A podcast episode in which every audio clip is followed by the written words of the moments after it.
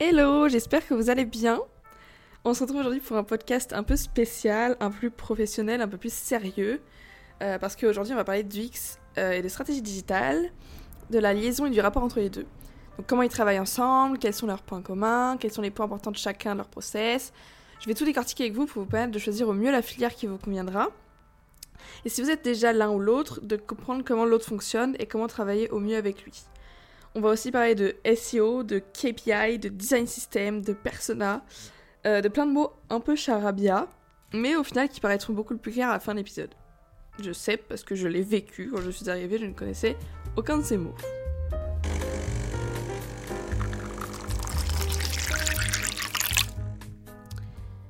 Je vais commencer par parler un peu de moi. Euh, alors déjà, après deux ans de master en école et trois ans de licence à la fac, ou l'inverse plutôt, j'ai acquis beaucoup de connaissances dans plusieurs domaines différents.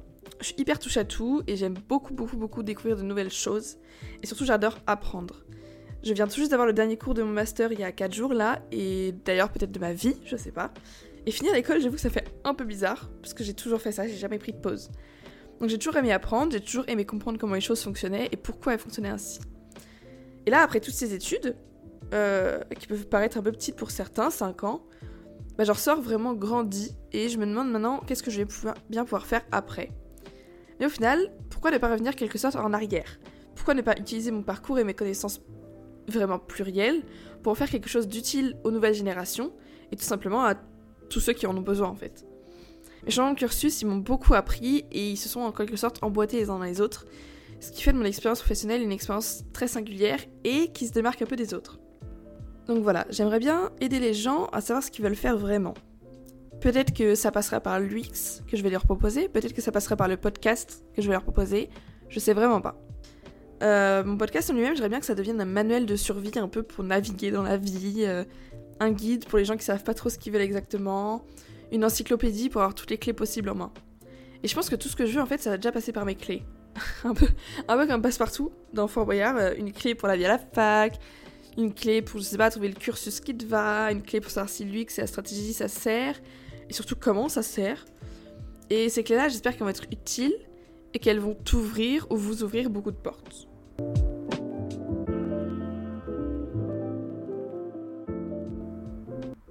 Donc comme vous aurez, ou tu l'auras, je sais pas trop si je dois tutoyer ou vous voyez, compris, j'ai changé de cursus. Alors on dirait que j'ai que ça à la bouche, je fais que de parler. En fait, j'ai commencé une licence pour faire du journalisme. Je voulais être euh, Liseron Boudou, Louane Carcoudray. Après, j'ai changé pour faire de la com. Enfin, en fait, j'ai pas changé de cursus, mais genre, je suis restée, j'avais juste d'autres objectifs. Je voulais être community manager. Après, je suis allée en master strat, stratégie digitale, où je me voyais chef de projet digital. Puis après, pour finir, je suis allée en master UX, où tout me semblait différent. Vraiment, tout était différent. Les objectifs, les envies, les passions, les personnalités, les façons de travailler. Tout était différent, tout a changé. En allant de la strat à l'UX, j'ai eu l'impression de changer totalement d'environnement. Alors que tous les mercredis, on avait cours au même endroit avec seulement un mur qui nous séparait, alors que pendant les workshops et les hackathons, on travaillait côte à côte, bah, j'avais l'impression que ces deux matières, ces deux masters là, c'était deux mondes totalement différents. Et pourtant, au fur et à mesure de l'année, je me suis rendu compte qu'énormément de. Non, pardon. Je me suis rendu compte d'énormément de points communs et de terrains d'entente entre ces deux, entre guillemets, disciplines, si on peut appeler ça comme ça. Donc avant de plonger dans le contenu pur et dur du podcast, j'aimerais déjà un peu définir ce que sont l'UX et la stratégie digitale. L'UX designer, non l'UX design pardon, ou plus simplement l'expérience utilisateur, euh, ça englobe un peu le design brut de l'expérience utilisateur. L'UX, ça permet d'anticiper tout ce que l'utilisateur va faire et de lui sortir une interface ergonomique, intuitive, facile d'utilisation, utile, accessible, etc. L'UX, ça se situe partout, dans un supermarché, comment les rayons sont agencés, sur le site des impôts, bon elle est pas dingue mais bon, elle est quand même là, sur Instagram. Et l'UX, c'est souvent, associé avec l'UI, qui est l'interface utilisateur, c'est-à-dire le design de l'interface, les couleurs, les typos, etc. Et la stratégie digitale, quant à elle, elle design toute la politique, et la, la politique et la stratégie de communication utilisée par une entreprise. Donc elle englobe tout le processus de choix du support numérique, par exemple, l'élaboration d'un plan, la création des actions qui vont composer ce plan, etc. Et pour finir, le chef de projet digital, qui manage et supervise l'équipe chargée du projet, il coordonne toutes les opérations. Dans ce podcast, je vais beaucoup parler de lui, je vais le mentionner en tant que juste chef de projet.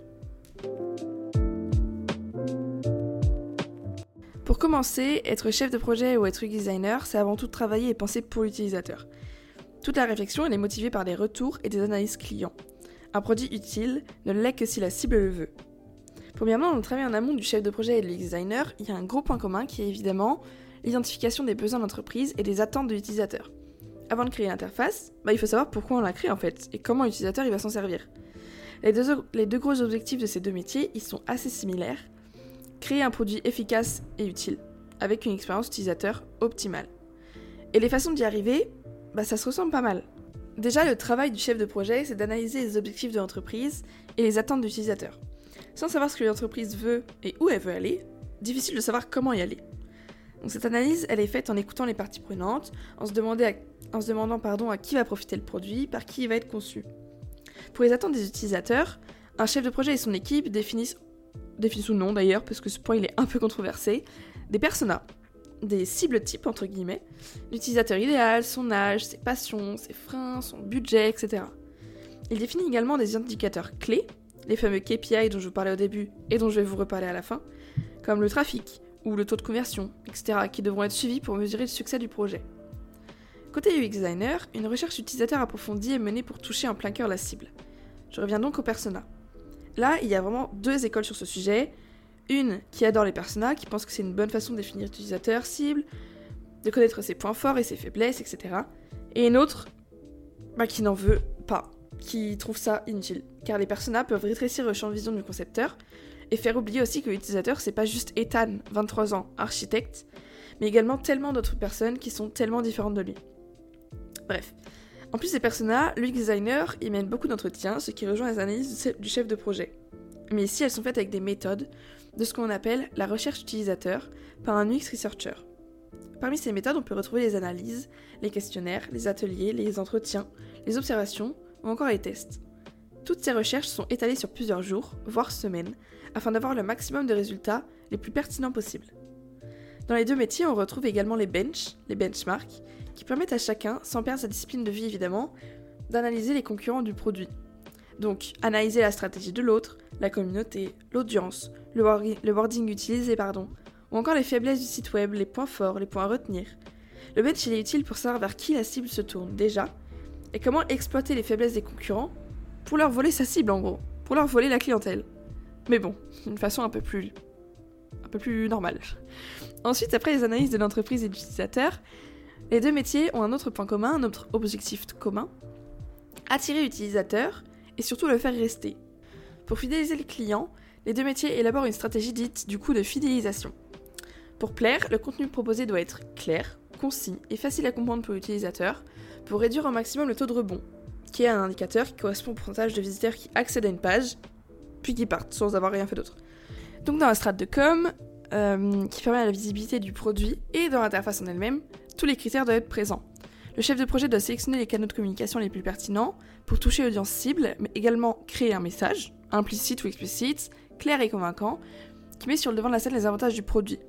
Le message est également exploité par l'UX designer, d'ailleurs j'y reviendrai un peu plus en détail. Les deux doivent prendre en compte et exploiter les émotions de l'utilisateur. Et pour cela, bien que ce soit dans des contextes différents, donc une campagne de communication par exemple pour le chef de projet ou, ou une landing page pour le designer, on peut utiliser des éléments interactifs et des fonctionnalités engageantes pour renforcer l'attrait du produit. Les incitations à l'engagement et au programme de fidélité sont également poussées par les deux, et ça je suis sûre que vous l'avez tous vu, une newsletter attrayante ou un formulaire ergonomique et optimal.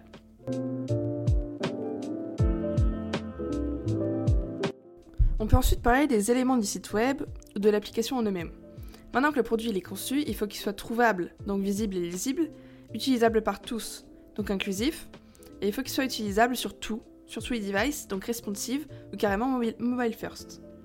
Pour que le site soit visible par l'utilisateur, il faut qu'il ait un bon score SEO, qui veut dire Search Engine Optimization. Donc il faut qu'il remonte bien sur les moteurs de recherche. Et pour ça, il n'y a pas qu'un secret, euh, les mots ont tout le pouvoir. UX designer comme chef de projet, les deux ont quelque chose à voir là-dedans et encore une fois, les métiers apprennent l'un de l'autre.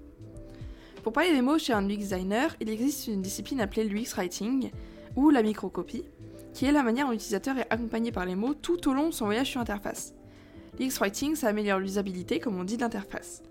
Il est utilisé sur tout le site sans même qu'on s'en rende compte. Par exemple, une page d'erreur 404, ou une notification, un formulaire, un call to action. Les call to action, c'est les petits boutons un peu partout. Tous les éléments qui font partie du décor sont en fait des éléments majeurs du parcours utilisateur et méritent toute l'attention du designer. En strat digital, il y a le copywriting. C'est une technique marketing qui consiste à écrire pour persuader. Alors ça, sonne un peu pervers dit comme ça, mais c'est une technique prouvée et reprouvée, parce qu'un bon copywriting captive l'utilisateur et va le persuader à réaliser l'action voulue grâce à l'activation de leviers cognitifs, parce que tout se passe dans la tête. Il est un peu à la même enseigne que le writing on le retrouve partout, partout, partout. Par exemple, euh, dans le flyer, dans le flyer Uber Eats que quelqu'un te distribue à la sortie du tram, ou dans une pub à la télé avant le journal de 20h, ou dans la page produit d'AirPod Max. Je sais pas. Il est fait pour être vu et pour monter au cerveau. Et chef de projet comme designer, les mots ont un impact évident en gros sur la visibilité du produit. Le X-Writing intègre des mots-clés dans le contenu du site pour améliorer l'expérience utilisateur et la compréhension, et donc remonter dans le score SEO. Et le, copywriting, il est là pour marquer l'utilisateur, pour faire en sorte que l'identité de marque ne soit pas oubliée directement après que le flyer il soit parti à la poubelle. Mais en soi, avec un copywriting bien réussi, le flyer il serait allé dans la poche et pas dans la poubelle. Maintenant que le chef de projet et que le designer se sont mis d'accord sur la tournure de phrases à utiliser, on va passer à l'accessibilité. Pour qu'un produit soit le produit phare de l'année, il faut qu'il soit utilisé par le plus grand nombre. Aujourd'hui en France, plus de 7 millions de personnes sont en situation de handicap. La définition littérale de l'accessibilité numérique est, ouvrez les guillemets, permettre à tous, en toute autonomie, de percevoir, comprendre, naviguer, interagir et contribuer sur le web, le mobile ou tout autre outil, digital. Fermez les guillemets. L'accès à tous et toutes est donc important, et que ce soit pour le chef de projet ou pour l'UX designer, il y a des enjeux à comprendre et des règles à respecter. En UX, l'accessibilité c'est une pratique qui ne devrait pas être si peu populaire. Mais sans qu'on s'en rende compte, elle est de plus en plus présente. Par exemple, elle est dans le fil d'Ariane, le truc souvent en haut des pages qui indique les pages précédentes de. Visitées, pardon. Elle est aussi dans la navigation lorsque le site présente au moins deux menus de navigation, par exemple un plan du site tout en bas et un moteur de recherche. Elle est dans une page d'aide, qui doit prévoir au moins deux moyens de contacter l'auteur du site. Elle est dans le contraste des couleurs, et encore dans tellement d'endroits. Et avec une checklist, comme celle d'Opquest par exemple, ou les critères WCAG, faire un site accessible, elle devient une routine et un jeu d'enfant. Là, je vous mentionne la checklist d'Opquest et les critères WCAG, tous les liens dont je parle, normalement, je les mettrai dans la description du podcast. Et pour les chefs du projet, une des principales notions à enregistrer lors des campagnes marketing et de la production des contenus est bien le texte alternatif. En gros, le texte alternatif, c'est un texte inclus dans le code HTML pour décrire une image sur une page web. Il est important pour le SEO dont j'ai parlé juste avant, parce qu'il permet, permet aux robots d'exploration des moteurs de recherche de prendre l'information même jusque dans les photos, et finalement, il permet aussi aux personnes avec un lecteur d'écran de lire les images. Facile à intégrer aux images et disponible sur la, plupart des programmateurs de contenu, comme Hootsuite ou Swello. C'est une petite manip, mais qui sert beaucoup. Et pour finir, le chef de projet comme le designer devrait, selon moi, intégrer la notion d'inclusivité au niveau du genre. Intégrer toutes les communautés, ça ne prend pas beaucoup de temps et ça permet au produit de toucher encore plus d'utilisateurs. À défaut d'utiliser un petit point médian qui peut être difficile à lire par un lecteur d'écran, une écriture neutre peut être utile. Et pour terminer dans la catégorie éléments du site web, j'ai l'impression d'être aux Oscars, j'ai nommé le responsive. Alors si comme moi il y a deux ans, le mot responsive il faisait totalement inconnu au bataillon, pas de, problème, je vous l'explique. Selon la définition de AT Internet, d'ailleurs maintenant devenu piano, et qui était venu dans mon école faire une intervention, euh, quand on parle de responsive, il s'agit avant tout de responsive design. Cela consiste à rendre un site web accessible et adaptable à tous les devices, tablettes, smartphones, etc. Pour les chefs de projet comme pour le designer, les règles du responsive sont simples.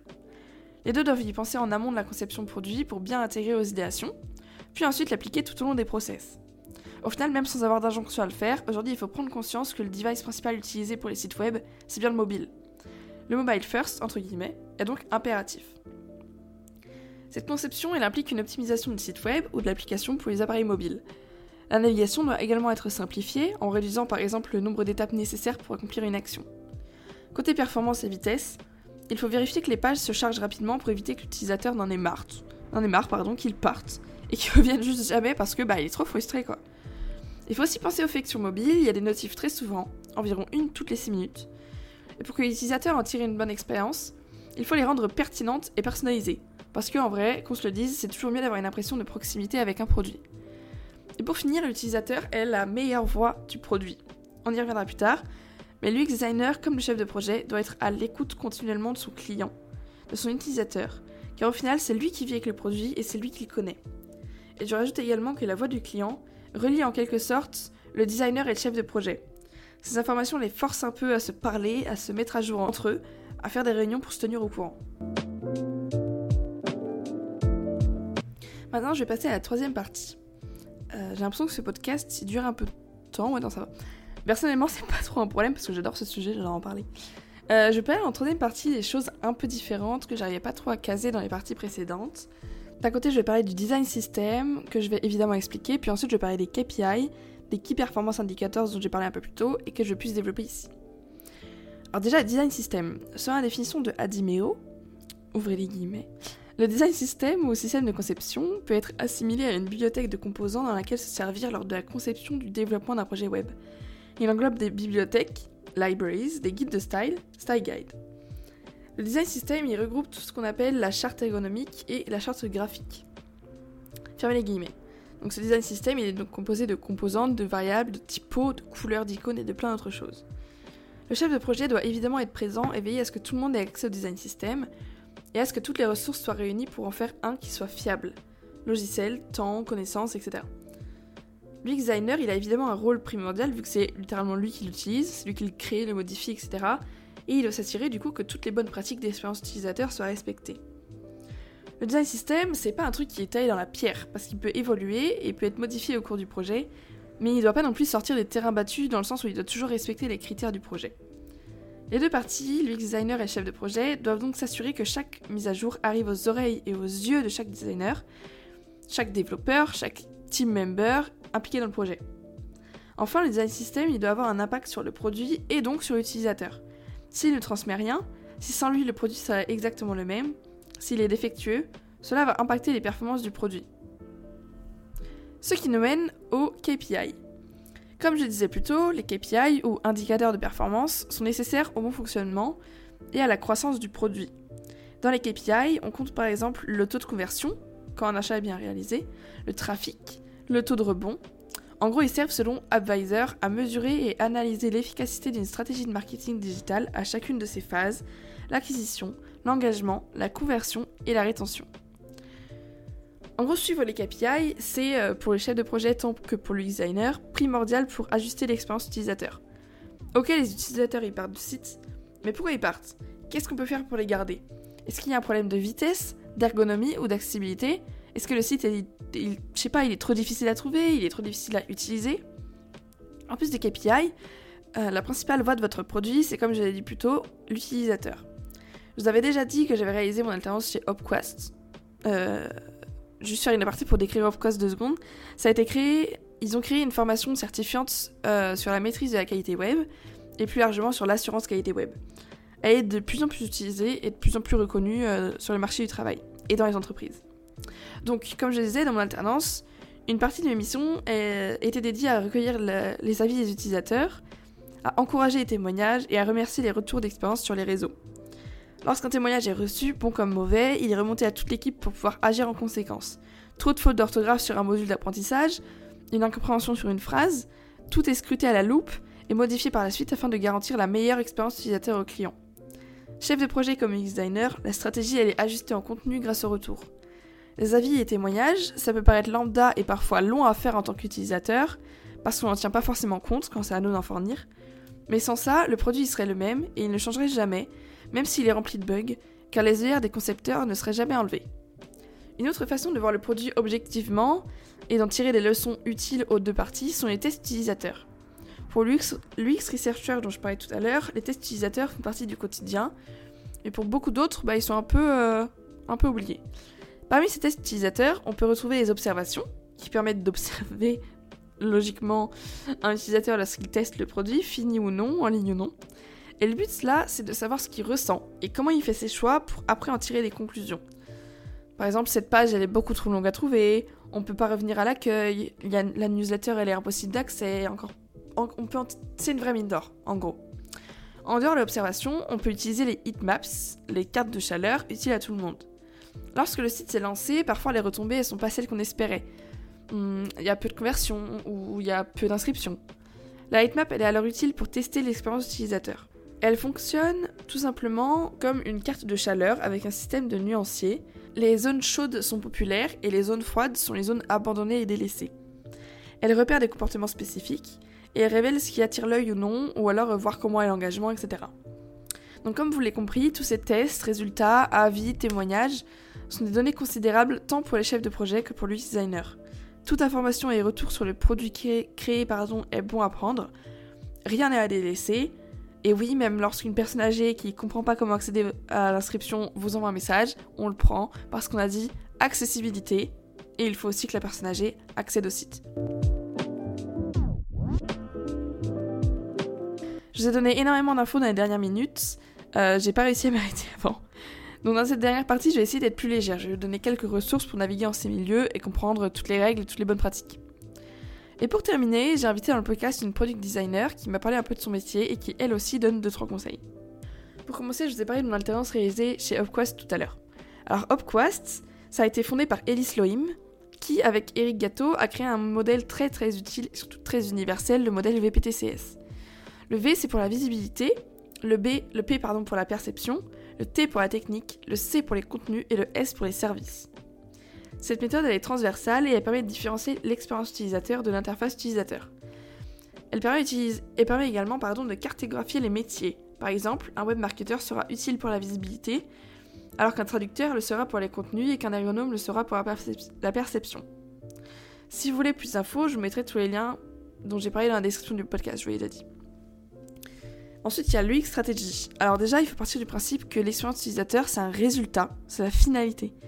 C'est pour ça que ce que j'essaie de dire depuis le début, c'est que la notion de l'UX, elle concerne tout le monde et pas seulement l'UX designer en lui-même. Elle concerne aussi le community management, le service client, le développement, le chef de projet. L'UX stratégie, ça implique que chaque décision concernant l'UX est étroitement liée au business. Donc, que tout doit être fait pour transformer un utilisateur en client et que tout doit répondre à un objectif de rentabilité. Quand on y réfléchit bien, en vrai, c'est vrai que tout ce que je vous ai dit précédemment, bah, c'est des problématiques de business. Analyser la concurrence, savoir si l'utilisateur il comprend bien le tunnel de conversion, suivre les, métriques pour bien suivre le marché, etc. L'UX stratégie, c'est donc un résultat de l'alliance de l'UX et du business. Donc c'est une branche à prendre en compte aussi. Je vais maintenant passer à l'interview avec Noël Mousset. Et je vous laisse l'écouter, je vous reprends tout à l'heure. Donc je suis en compagnie de Nolan Mousset. Bonjour. Euh, Nolan, du coup, tu product designer chez Shopopop depuis 4 ans. Est-ce que tu peux expliquer un peu en quoi consiste ton poste? Oui, c'est ça, effectivement. Je suis chez Shopopop depuis 4 ans au poste de product designer. Donc, euh, Shopopop, c'est une entreprise qui fait de la livraison collaborative euh, ou du co-transportage, on peut appeler ça comme ça. Euh, chez Shopopop, on a trois produits une application, un site internet et un back-office. Donc, c'est l'outil qui permet à notre service client de gérer les, livraisons. Et du coup, mon métier consiste à être en charge de l'expérience utilisateur sur nos trois produits. Donc, je suis en binôme avec Sophie pour ça. Donc euh, on intervient euh, tout au long du projet, euh, tout au long du développement des nouvelles fonctionnalités. Donc on participe à la recherche utilisateur, donc on va rencontrer nos utilisateurs pour comprendre potentiellement leurs points de douleur, leurs points de friction avec nos produits. on essaye d'analyser tout ça, de bien comprendre leurs besoins et euh, après ça, on commence à créer euh, nos interfaces. Donc, euh, je saute pas mal d'étapes, hein, mais on crée des interfaces sur des logiciels, donc comme Figma par exemple. Et donc, on passe par de la veille UX, de la veille UI, on crée nos interfaces graphiques, on fait tester des prototypes, on fait des ateliers avec nos utilisateurs. On travaille beaucoup aussi avec les développeurs, donc pour s'assurer que les, développements se passent bien, que ce qu'on leur a fourni comme design, ça s'intègre correctement. Et euh, voilà, c'est une grande phrase pour résumer ce que je fais, mais c'est assez vaste. Ok, donc euh, du coup, comment t'es arrivée à ce poste? Alors, je suis arrivée chez Shopopop, euh, j'avais 20 ou 21 ans, j'étais en stage. Je venais de commencer mon école de communication visuelle, euh, donc je faisais un bachelor chef de projet digital et j'avais un premier stage de 6 mois à réaliser. Et le fondateur de Shopopop est venu présenter le concept parce que l'entreprise venait tout juste de, débuter à Nantes. Et j'ai gardé contact avec le fondateur et j'y ai du coup fait mon, mon premier stage là-bas. Euh, et que j'ai ensuite continué avec mon alternance parce que après mon bachelor j'ai fait un master en, direction artistique, option web design. Et du coup, je suis restée en alternance chez Jobpop pour ensuite signer mon CDI en 2019 en tant que product designer. Voilà. Est-ce que, avec tout ton parcours, du coup, tu as déjà eu envie de devenir product manager ou product owner? Ou alors product designer, c'est vraiment ton. Pas ton but depuis le début, mais c'était vraiment juste le truc que tu voulais faire et t'as pas forcément envie de changer mmh, bah, je pense que ça dépend des entreprises. Euh, dans la mienne, en tout cas, euh, le binôme product designer, product owner, il est hyper proche. Il est en constante collaboration, en fait. Donc, euh, on a chacun vraiment nos métiers et euh, j'ai pas, j'ai jamais eu le, je me suis jamais dit genre ah, j'adorerais faire son métier, etc. C'est un métier qui m'intéresse. De toute façon, ça fait partie du produit, donc c'est hyper proche du mien. Mais il euh, n'y a pas toute la créativité que peut avoir le product designer. Euh, toucher à des outils comme Figma, créer lui, réfléchir à l'UX tout être, euh, faire tester les prototypes qu'on a créés sur Figma, toute cette partie-là, le, le product owner, il le, enfin, il le gère pas, il en est pas responsable. Euh, alors il le suit de, proche, de près ou de loin en fonction de, des entreprises. Mais euh, non, ça reste deux métiers différents euh, et la créativité euh, euh, compte beaucoup pour moi, en tout cas dans mon métier. Le fait de, aussi de devoir respecter une direction artistique, de d'être garant de la cohérence visuelle des produits, tout ça, etc. Ça, c'est quelque chose qui m'intéresse. Donc, euh, non, je suis très bien dans mon poste de product designer et, et euh, voilà. Est-ce que, euh, du coup, tu as déjà eu une appétence pour tout ce qui est stratégie digitale de communication quand tu vois ce que tu as fait dans tes écoles, dans ton BTS et tout? Ou alors est-ce que tu as. Non, pas du tout, et juste l'expérience utilisateur, ça t'a plu dès le début et t'as jamais eu envie de faire autre chose? Alors, quand j'ai déjà quand j'ai commencé à travailler chez Shop Pop Up, c'était le enfin le, les débuts de l'entreprise, donc on était peu nombreux. Et quand j'ai été recrutée euh, en stage, je faisais pas que du web design et loin de là d'ailleurs. Donc j'avais une partie de mon de ma journée qui s'était consacrée un peu au, au, marketing, à la communication sur les réseaux, créer des affiches, créer les flyers, etc. Donc il y avait forcément un aspect de communication que j'aimais bien. Euh, mais après, dans tout ça, ce que je préférais, c'était euh, le côté créatif. Donc, euh, quand on fait une affiche, il y a tout le message qu'on veut faire passer, etc. Mais il y a aussi euh, le côté créa, et j'avais plus une appétence pour le côté créa. Mais après, il faut pas euh, se mentir, dans le métier de product designer, il y a toute une, une facette du métier où on est obligé de, de savoir communiquer, de savoir euh, vendre notre travail, de l'argumenter, euh, que ce soit pour euh, en parler avec les développeurs correctement, en parler avec les PO, se faire comprendre des utilisateurs. Il y, a, y a toute une grosse phase de communication au, au, cours des projets. Et il y a aussi le après euh, quand la fonctionnalité a été développée, il faut savoir communiquer dessus, euh, la, partager au plus grand nombre, la faire connaître, etc. Euh, c'est aussi un aspect de communication et c'est intéressant, ça rajoute un côté marketing au, métier de product designer et j'apprécie. Mais j'en ferai pas mon métier. ok, très bien. Euh, et du coup, selon toi, ça répond un peu à, ma question, mais comment ton métier il est relié Je sais pas si t'en as, je peux pas, je pense que t'en as un, euh, au métier de chef de projet, au métier de community management. Est-ce que tu trouves qu'il y a des, des points qui sont reliés un peu, des fils qui vous lient un peu? Alors pour nous, le chef de projet, du coup, c'est le product owner, et j'en ai parlé. Euh tout à l'heure, donc euh, on est reliés parce qu'on travaille en binôme forcément, qu'on est fait partie de la même équipe produit, qu'on a les mêmes objectifs. Euh, et par contre, concernant, concernant le community manager, euh, je dirais que le point commun qu'on a avec le community manager, c'est qu'on est en, en liaison constante un peu avec euh, nos utilisateurs, donc euh, à, échelle différente. Le community manager est lié à ses internautes, euh, c'est lui qui leur répond sur les réseaux sociaux, etc. Nous, on essaye de d'être en communi communication pardon, constante avec nos utilisateurs finaux. Donc je pense que c'est le, le, gros point commun.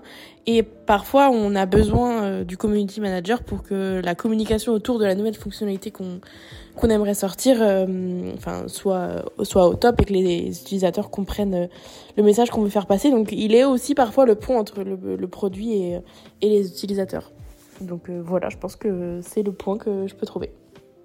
Ok, donc euh, du coup, qu'est-ce qu'il faudrait faire selon toi? Parce que tu dis que tu travailles en binôme avec le product owner. Pour euh, qu'est-ce qu'il faudrait faire pour améliorer les process entre tous ces gens-là, genre le product manager, le product owner, le product designer. Qu'est-ce qui pourrait améliorer la relation ou alors qu'est-ce qui est mis en place que tu trouves que c'est vraiment pas mal pour la pour le fonctionnement de l'entreprise? Euh, alors pour ça, je pense que ça dépend des entreprises. Euh, même si aucun euh, aucun process n'est parfait et qu'il y a toujours forcément des améliorations à apporter. Euh, chez nous, ce qui est important, euh, c'est la communication. On juge hyper utile d'avoir la même base de connaissances autant sur les utilisateurs que sur les fonctionnalités et tout au long de l'avancée du projet. Et du coup, pour ça, c'est vrai qu'on a pas mal de, points euh, de synchronisation en fait calés dans nos agendas euh, parce que c'est, enfin voilà, on partage les avancées sur les projets et euh, ça marche plutôt bien. Hum, et même en télétravail, du coup, c'est parfait, ça roule, tout roule. Et pour finir, quel conseil tu donnerais à quelqu'un qui se lance dans le métier ou qui se lance généralement dans le milieu de l'expérience utilisateur ou du design ou etc. Ou alors juste qui commence ses études et qui sait pas trop vers où se tourner mais qui veut quand même être dans ce milieu ou alors quelqu'un qui est totalement en reconversion pour, euh, pour arriver là où tu en es. Euh, alors pour ça, je dirais euh, plusieurs petits points. Je pense que déjà il faut être créatif.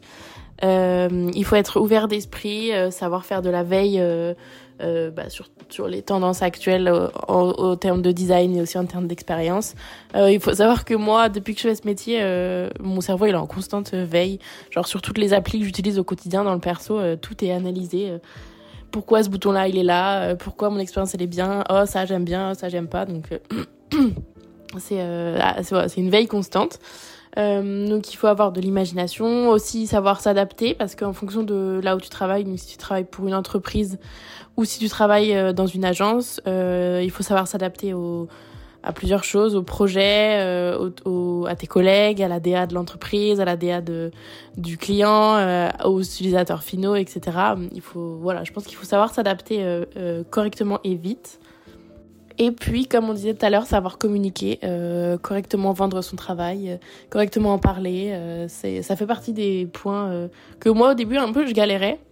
Mais bon, avec le temps, ça vient, on apprend et, on se fait challenger. Donc voilà. Effectivement, il y a que du challenge, c'est vrai. Est-ce que, pour terminer l'interview, tu as quelque chose à rajouter, un dernier conseil ou des petits tips quelque Euh, chose comme ça Peut-être que le dernier, la dernière chose que je peux rajouter, c'est que le produit, c'est un, un monde euh, assez récent. C'est souvent relié à la tech, mais euh, c'est hyper intéressant, ça bouge beaucoup, ça évolue assez vite.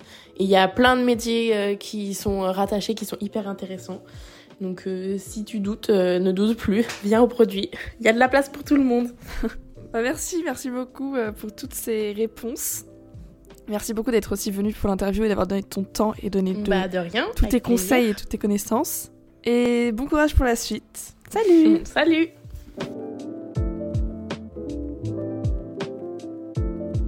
Cette interview, elle conclut donc cette analyse de la relation entre le chef de projet et l'UX designer. Donc au final, en travaillant main dans la main, le chef de projet et l'UX designer peuvent être quasiment sûrs en fait que les besoins de l'entreprise, les besoins de l'utilisateur, le business model, etc. soient pris en compte correctement tout au long du processus et tout au long du projet. En comprenant l'importance de la relation de ces deux métiers, qui sont en fait, comme on l'a vu, tellement larges et qui comprennent tellement de déclinaisons et qui sont à l'heure actuelle en constante modification, les équipes peuvent créer des produits, des sites web, des services, etc. de la meilleure qualité possible. Les deux métiers, c'est des métiers de plus en plus utiles à l'heure d'aujourd'hui, de plus en plus reconnus, qui sont de plus en plus pris en compte et qui sont de plus en plus connus des étudiants, des gens qui veulent se lancer sur le marché du travail, etc. Comme si ces études dans l'un ou l'autre de ces domaines, c'est une très bonne idée de mon point de vue, à condition d'évidemment d'aimer tout ça et d'être motivé. Mais il faut évidemment bien avoir en tête que dans 3, 5 ans, ou même 10 ans, le marché du travail et la demande sera vraiment différente, que les métiers bougent tout le temps et que tout change constamment. Personnellement, en faisant ce podcast et après mes deux années de master, je me suis rendu compte que j'avais beaucoup appris, que toutes mes connaissances que j'ai emmagasinées sont hyper utiles dans le domaine digital et que surtout j'ai un bagage pluriel. J'ai personnellement pas envie de me cantonner à une seule étiquette et je pense que vous l'aurez bien compris, de toute façon ces métiers ne te le permettent pas trop. Sur ce, j'espère que ce podcast vous, aura convaincu sur l'importance de la liaison et de la relation entre ces deux métiers et que surtout vous terminez votre écoute avec quelques éclaircissements et quelques infos en plus. Je voulais un peu remercier aussi toutes celles et ceux qui ont participé à la réalisation de ce podcast et à la réussite de mes 5 années d'études. Ça fait beaucoup. Euh, dans ces gens-là, il y a mon alternance podcast, donc Elise Loïm dont j'ai parlé tout à l'heure et Patricia Cardeza. Euh, je vais également dire merci à mon école, l'école supérieure digitale à Bordeaux, ainsi qu'à Erwan Chevron, mon responsable pédagogique, et à mes camarades de classe et de master. Et merci évidemment à tout mon entourage qui m'ont toujours soutenu dans mes choix et dans mes doutes. Et j'espère continuer à vous rendre fiers. Merci également à vous pour votre écoute, parce que ça me touche beaucoup. À bientôt, j'espère, pour le prochain épisode qui sortira normalement euh, la semaine prochaine sur un sujet différent. Pro ou pas, je verrai bien. Donc je vous dis à la prochaine fois. Merci.